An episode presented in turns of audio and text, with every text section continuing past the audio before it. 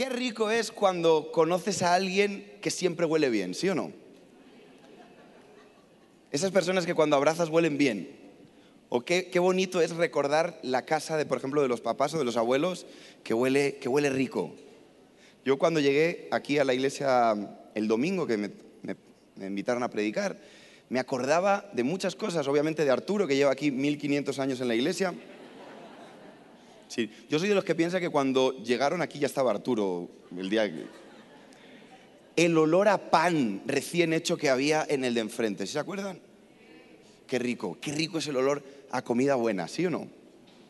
Ahora, yo soy una persona con los olores que, les voy a ser muy honesto, si conozco a alguien la primera vez y huele mal, en mi corazón queda algo mal, aunque la siguiente vez huela bien. Y yo intento no ser esa persona que da una mala sensación de primeras. El, domingo, que no me llegó la maleta, me, me decía Sami, ven a las 8 a probar. Dije, no, a las 8 voy a ir al Soriana, ¿cómo se llama? A comprarme un desodorante porque no llegó mi maleta. No voy a ir sin desodorante. Ahora, para Dios el olor de lo que nosotros hacemos también es importante. Eh, el pastor Robert ayer hablaba de que lo que Dios nos enseña en la tierra es una sombra del cielo y el tabernáculo es uno de, las, de los lugares que últimamente Dios me ha hablado más porque hay tanta simbología. No sé si me puedes ayudar con la foto. Eh, en el tabernáculo, y yo quiero tocar solamente un área rápida en el tiempo que tengo, que, que es el olor. Y el olor en el tabernáculo estaba en el incienso, en el incensario. ¿Sí, sí ubican? Son pastores, ¿no? Líderes, ¿han oído hablar del tabernáculo? Al menos de Moisés. Sí, bueno, bien. Y, en Éxodo 30, aquí es, es una foto que encontré en internet, está de mala calidad, si tiene alguna mejor, se la recibimos. Ahí, lo último antes de entrar al lugar santísimo, ahí estaba el incensario, que era lo que daba el aroma. Ahora, acompáñame a Éxodo 30, versículo 7. Hay varias instrucciones que Dios da que creo que son buenas para nosotros que servimos al Señor. Éxodo 30, versículo 7, Dios da instrucciones. Estamos leyendo la... ¿Me lo puedes poner en la NTV? Yo sé que yo hablo como Reina Valera, pero... Para que todo el mundo esté cómodo. Si no, si no lo- ahí estás. Cada mañana, cuando Aarón prepare las lámparas, deberá quemar incienso aromático sobre el altar. Cada tarde, cuando encienda las lámparas, también quemará incienso en presencia del Señor. Y este acto deberá realizarse de... Había que quemar incienso por la mañana y por la tarde, ¿vale? Es, eh, ahora el versículo 10, vamos a ver todos los versículos y luego los analizamos. Dios dice, una vez al año, Aarón deberá purificar el altar untando los cuernos con la sangre de la ofrenda que se hace para purificar al pueblo de su pecado. Y esta ceremonia se llevará a cabo todos los años de generación en generación. Y aquí hay una clave. ¿Por qué? ¿Por qué? Es el altar más, más. eh, eh, a ver, a mí me gusta leer y, leer lo que pone. Hay, hay varios altares, pero la Biblia está diciendo aquí, este es el altar más santo. Y todos sabemos que, el, incienso representa las oraciones. Ahora, ¿qué es orar? Vamos a primero de evangélico. ¿Qué es orar? Hablar con Dios. Es comunicarse con Dios. Yo hablaba el domingo a la iglesia que muchas veces creemos que la oración es como un abra- abracadabra, que es que yo digo cualquier cosa que se me ocurra y digo en el nombre de Jesús amén, y es como me lo cumple el Señor, no abracadabra. Cuando, cuando yo considero que orar en el nombre de Jesús es que yo conozco tanto a Jesús que pido lo que Él pediría. No. Y cuando hablamos de las oraciones, eh, da, da unas instrucciones, dice que tiene que ser cada mañana y cada tarde, pero que una vez al año había que purificar el lugar. Última instrucción, Éxodo 30, eh, versículo 36. Voy rápido, voy rápido, voy rápido. Tengo muchos textos, no sé por qué escojo tanto texto. Más instrucciones sobre el incienso. Muele una parte de la mezcla hasta convertirla en un polvo fino y colócalo frente al arca del pacto. ¿Donde qué? Es un lugar de encuentro. donde me encontraré contigo, dice el Señor. Todos deben tratar este incienso como algo sumamente santo. Nunca usen, y esta es la advertencia más grave, y es aquí donde quería llegar, nunca usen la fórmula para elaborar incienso para ustedes. Está reservada para el Señor y deben tratarlo como algo santo. La advertencia es, ten cuidado de hacer esto para ti. No se te ocurra preparar olor bueno. Ahora, porque el incienso era un olor bonito, era agradable, era bueno. Es más, Dios pedía que su, su tabernáculo oliese bien. Pero hay una advertencia muy grave, dice, ten cuidado, no hagas esto. ¿Para qué? Para ti, para uso propio. Ahora, versículos más tarde, si sigues leyendo, voy a, voy a resumirte el Antiguo Testamento en tres minutos, porque así soy yo. Levítico 10, después de que Dios da todas las instrucciones y explica cómo debe de ser el ritual de acercarse al Señor, cómo debe de ser la purificación, cómo yo debo de acercarme al Señor, porque otra cosa que explicábamos el domingo en el tabernáculo, una cosa es que Dios me dé libertad para entrar en su presencia y otra cosa es que yo tenga libertad para hacer lo que me dé la gana. Sigue habiendo orden de las cosas. Puse el ejemplo de mi casa. Obviamente yo te invito a mi casa, eres bienvenido cuando quieras venir, pero las normas de la casa siguen siendo mías. Te quitas los zapatos en la entrada, me pides prestado el baño, no te puedes meter en mi cama, sobre todo eso último. Yo encuentro un invitado en mi cama y salgo en las noticias porque apuñalé a un invitado en mi cama. Es un lugar santo. Pero pensamos que la libertad que Dios nos da es que yo entro en la presencia de Dios y hago lo que a mí se me pega la gana. La Biblia dice que entren por sus puertas con acción de gracias, pero yo entro como yo quiera porque tengo libertad. Y, por eso es muy importante analizar por qué Dios nos da orden de las cosas, porque sigue habiendo órdenes. Lo que se cambió fue que hay libertad para entrar, antes no había. Solo podía entrar el sumo sacerdote. Y empiezan los rituales, nos vamos a Levítico 10, versículo 1, y dice, Nadab y Abiú, hijos de Aarón, al que se le había ordenado el incienso, pusieron carbones encendidos en sus incensarios y encima esparcieron incienso. De esta manera desobedecieron al Señor al quemar ante... Perdón, es que está un poquito pequeño, lo voy a abrir aquí porque... Nadab Abiú, perdón, hijos de Aarón, pusieron carbones encendidos en sus incensarios y encima esparcieron incienso. De esta manera desobedecieron al Señor al quemar ante él un fuego equivocado, diferente al que él había ordenado. Como consecuencia, un fuego ardiente salió de la presencia del Señor y los consumió por completo y murieron ahí ante el Señor. Esto sí que era un trabajo de riesgo, un error. Y el versículo 3 dice así que Moisés le dijo a Aarón que era el padre de los niños. Esto quiso decir el Señor cuando dijo, demostraré mi santidad por medio de los que se acercan a mí, demostraré mi gloria ante todo el pueblo.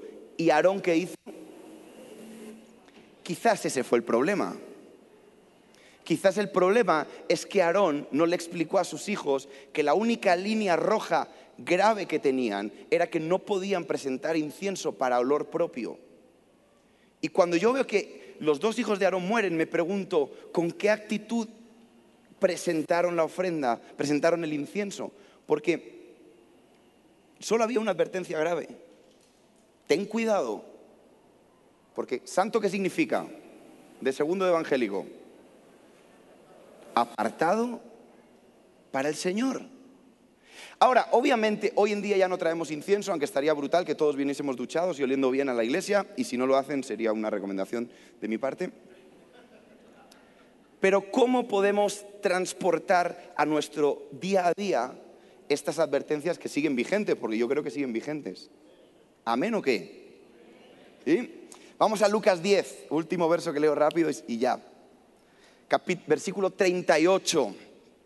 Durante el viaje a Jerusalén, Jesús y sus discípulos llegaron a cierta aldea donde una mujer llamada Marta los recibió. ¿Dónde? Punto importante, la dueña de la casa era y cuando uno es dueño de la casa es el anfitrión. ¿Está bien? Muy bien hasta aquí. Su hermana María se sentó a los pies del Señor a escuchar las enseñanzas. Pero Marta estaba distraída con los preparativos para la gran cena. Entonces se acercó a Jesús y le dijo, Maestro, ¿no te parece injusto que mi hermana esté aquí sentada mientras yo hago todo el trabajo? Dile que venga a ayudarme. Y Jesús le respondió, apreciada Marta, estás preocupada y tan inquieta con todos los detalles. Hay una sola cosa por la que vale la pena preocuparse. María ya la ha descubierto y nadie se la quitará.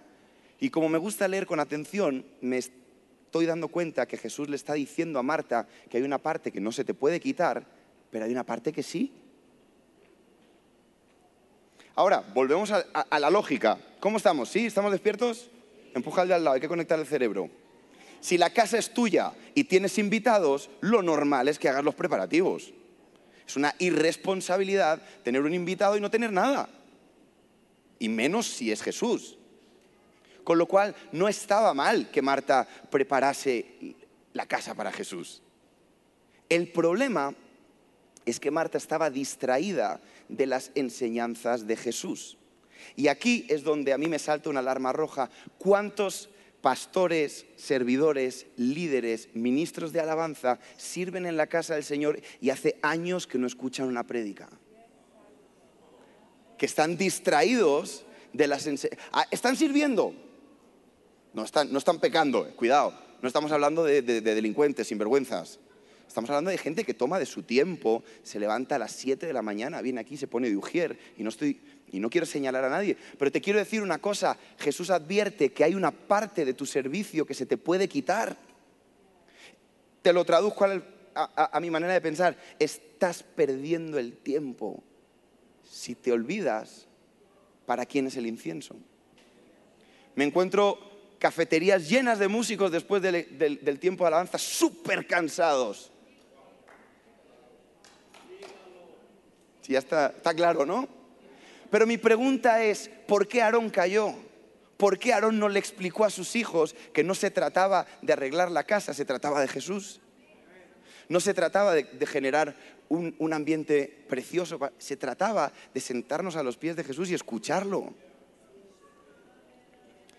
Y entonces nos sorprende cuando se nos mueren los hijos. Nos sorprende cuando la gente se cansa de servir y se van a otra iglesia. Nos sorprende, ¿por qué? Porque estaban sirviendo para, era un olor propio, era para que los vieran, era para, era para que me aplaudan, era para que me miren. ¿Y sabes qué pasa? Que eso eres cortado, es, que está aquí puesto. Y a mí me da miedo porque de repente lees en, en, la palabra de Dios, eh, este, en Mateo 7, que dice, en tu nombre echamos fuera demonios. ¿Está mal echar fuera demonios? Estaría brutal que no hubiera ningún demonio aquí, por, cierto. ¿En tu nombre qué más? Sanamos enfermos. ¿En tu nombre? Oye, increíble, ¿no? ¿Alguien ha resucitado algún muerto? Y Jesús dice, nunca os conocí, porque el incienso era el lugar donde la presencia de Dios iba a encontrar con la gente. Y claro, el olor. Mira, tú te aguantas a alguien feo, pero no te aguantas a alguien que huela mal. ¿Cuántos deportistas y millonarios horrendos están casados con mujeres hermosas porque tienen dinero? Porque la luz se apaga, pero la nariz no. Tú, claro, ¿sí o no? ¿Eh? Pero por eso mismo tú y yo podemos estar haciendo las cosas aparentemente bien y Dios decir, ¿qué peste me está subiendo aquí? Porque puedes apagar la luz, pero no puedes apagar la nariz. Hace unos años eh, invitamos a, nuestro congreso a, Fonky y vino con un amigo que se llamaba Indio Mar y yo le regalé una camiseta de nuestro congreso. Estas camisetas, perdón, que no valen para nada, que son, te la pones un día, luego es pijama y luego es trapo para secar el y si has hecho camisetas de congreso, sabes que es así, estás perdiendo tu tiempo.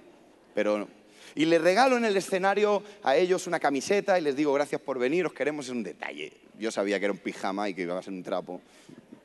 Y pasa el concierto, pasa el congreso y de repente Indio, Indio Mar se llama el chico, al final del congreso me devuelve la camiseta. Y me dice, toma. Y se va. Y digo, ey, ey, ¿qué pasó? Me dice, huele fuerte. Y digo, era puertorriqueño. Y yo digo, ¿qué? ¿Qué? Huele fuerte. ¿Qué? Huele fuerte. Y se fue. Y yo dije, sin vergüenza, o sea, yo sé que no es una camiseta de Gucci, que no me la hubiera devuelto si le doy una camiseta. Pero, pero no me la devuelvas en mi cara. Haz lo que hacemos todos, tírala en el hotel que no te ve nadie. He dicho esto en alto, perdón. Yo me quedo indignado porque siento que me desprecian mi camiseta, aunque yo sabía lo que era, pero era un detalle. Y como yo tengo alergia, de repente me rasco la nariz. Y cuando hago así y huelo, digo, huele fuerte. Abro la camiseta y hay una expresión colombiana que para mí me parece espectacular para esto. Tenía una chucha, que es un olor a sobaco apestoso esa camiseta. Entonces yo llamo al equipo de jóvenes y le digo, ¿esta camiseta estaba usada? Y empiezan a todos a mirar así como, es que le pedimos a algunos jóvenes que se las probaran para las fotos. Y digo, ¿y no les regalasteis la camiseta? No, las devolvieron. Y de mala suerte, que fue la que yo tomé antes de subir al escenario y se la regalé al invitado. Un regalo que huele mal él me decía, yo pensé que me estabas molestando. Digo, ¿qué consideración tienes de mí o en qué congresos has estado? Pero el problema no era la camiseta, el problema era el olor. la camiseta era un bonito detalle. Y, y el punto al que te quiero llevar es que es muy complicado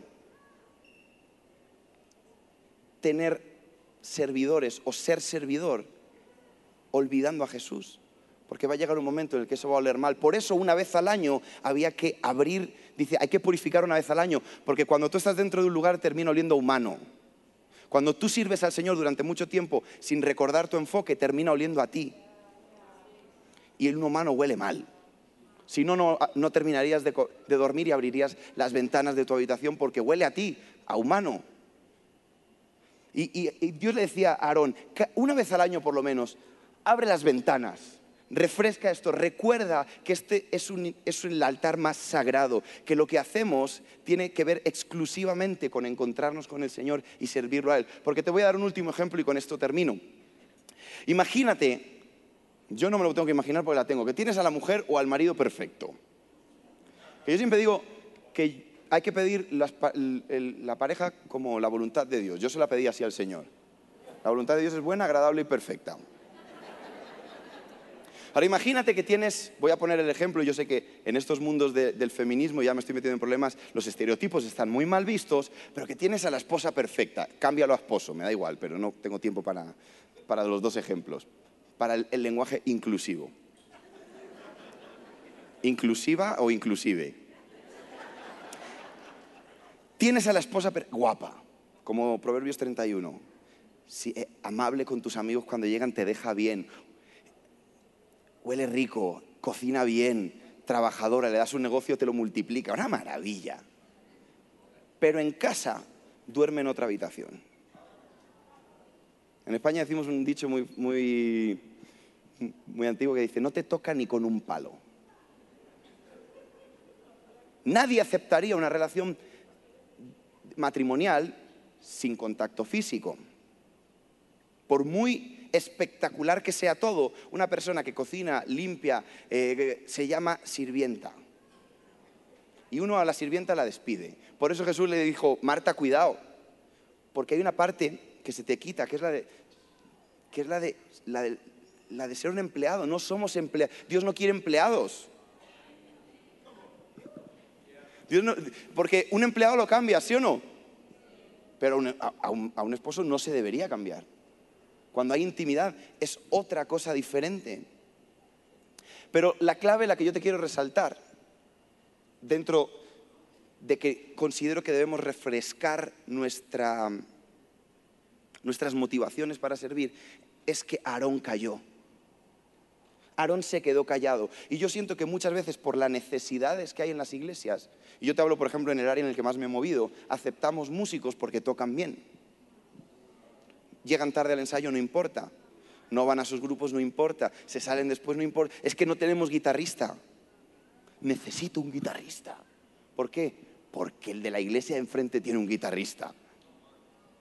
Porque no necesitas un guitarrista.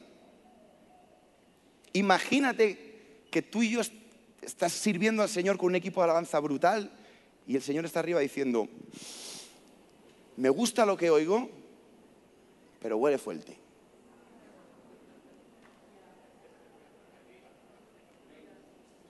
Huele fuerte. Y me da miedo dedicar mi vida y que el Señor me diga al final, no tengo ni idea quién eres. ¿Tu nombre? Nunca viniste ni de mañana ni de tarde. ¿Te preocupaste más por mí que por ti? Se trataba... Ah, porque Marta, que tiene dos cualidades que te puedo dar para las personas que están más preocupadas de ellos que de... No quería que su hermana la ayudara, quería ridiculizarla, quería dejar claro que ella sí estaba haciendo las cosas bien. Porque si tú quieres, si yo quiero pedirte ayuda, Igna, no le digo, Susan, dile a Igna que me ayude. Me acerco al oído y te digo, ¿será que me puedes ayudar?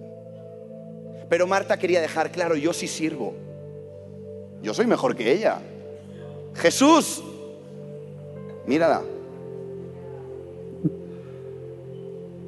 Marta quería que la vieran.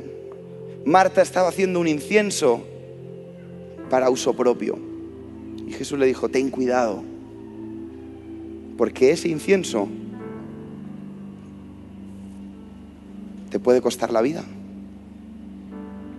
Ten cuidado de no hacer uso de, lo más santo, o sea, de las cosas que son para el Señor. Y ahí podemos meter todo, desde la adoración hasta la ofrenda, porque cualquier cosa que hagas para el Señor, ten cuidado, no la estés haciendo para que te vean. Porque entonces todo lo que hagas estás perdiendo tu tiempo. Mi recomendación es que si te vas a servir a ti mismo, te vayas a otro sitio, duermas el domingo hasta tarde, te vayas a comer con tu familia, no desgastes tu vida en venir a la iglesia porque no estás sembrando en buena tierra, estás sembrando en, en ti. Pero el punto es, Aarón cayó. Que nosotros como líderes no callemos. Que seas capaz de sentarte con la gente que necesitas en tu staff, pero que están perdiendo el enfoque y huelen fuerte y les digas, no se trata de que hagas las cosas bien, Marta, se trata de que no te despistes de las enseñanzas de Jesús. Y hay cosas que hay que parar, hay ministerios, personas que hay que ayudar. Está tan poco de moda la corrección hoy en día. ¿Sí se han fijado en eso? A los niños no se les puede decir nada ahora. Yo no soy tan mayor, pero mi padre hacía así y me entraba un frío por la espalda. Porque yo llegaba a casa y a mí me zurraban eso de que el niño, no había así. Hasta el 86 que yo nací no existían los psicólogos para niños. El psicólogo era una chancla. No se puede corregir a nadie. y, si tú, y si tú tienes miedo de corregir a alguien de tu equipo porque se va a ir, creo que está listo todo ya. En realidad ya se ha ido. Si alguien no es capaz de escuchar lo que Jesús dijo, siéntate y presta atención. Ujieres que estáis aquí, no os despistéis de las enseñanzas.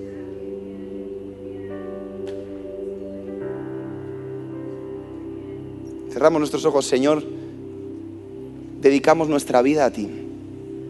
Hemos tomado de lo que hemos, somos y hemos abandonado nuestros trabajos, nuestros sueños, por servirte. No todo ha sido como esperábamos, pero qué camino tan maravilloso es haber decidido seguirte aquí. Padre, pero entendemos en tu palabra y queremos recibir en nuestro corazón y hoy airear ese lugar, que todo lo que hacemos es para ti, es un incienso para ti.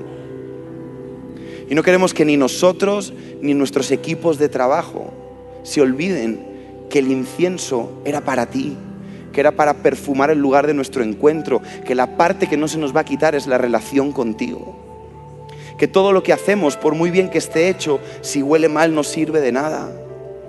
Queremos que de nuestra vida, de nuestros ministerios, salga un buen olor. Quizás no somos lo más perfectos, quizás en las formas tenemos mucho que mejorar, pero que cuando estemos cerca de ti y y tú huelas, diga, huele a incienso. Padre, que nunca escuchemos las palabras de que están en Mateo de nunca te conocí. Señor, al revés, queremos que tú nos digas, te conocí, te estaba esperando, entra en el gozo de tu Señor. Por eso perdónanos si hemos encendido incienso para nosotros. Y desde hoy nos comprometemos a cada mañana y cada tarde llevar nuestro incienso delante de ti.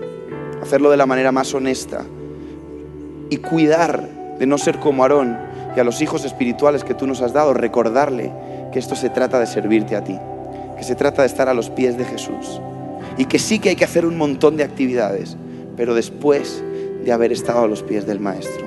En el nombre de Jesús. Amén. Amén.